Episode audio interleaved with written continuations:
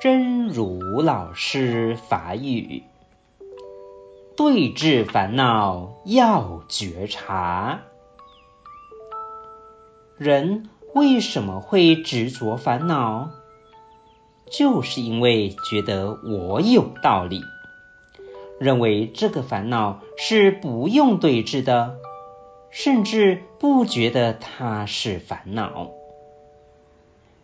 因此，对治烦恼最大的关键是要觉察，要了知过患，然后要像光速那样切断烦恼。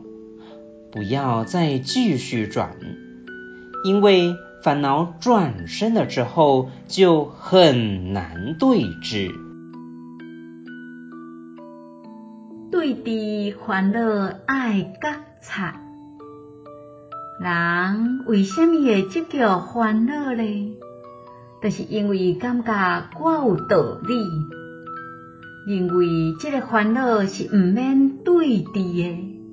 甚至无感觉伊是烦恼，因此对治烦恼最大的关键是爱觉察，爱知影过烦了后，爱亲像光速安尼切断烦恼，毋好阁继续转世，因为烦恼愈转世愈深了后，就真歹对治。希望新生心智勇士第一百二十一集。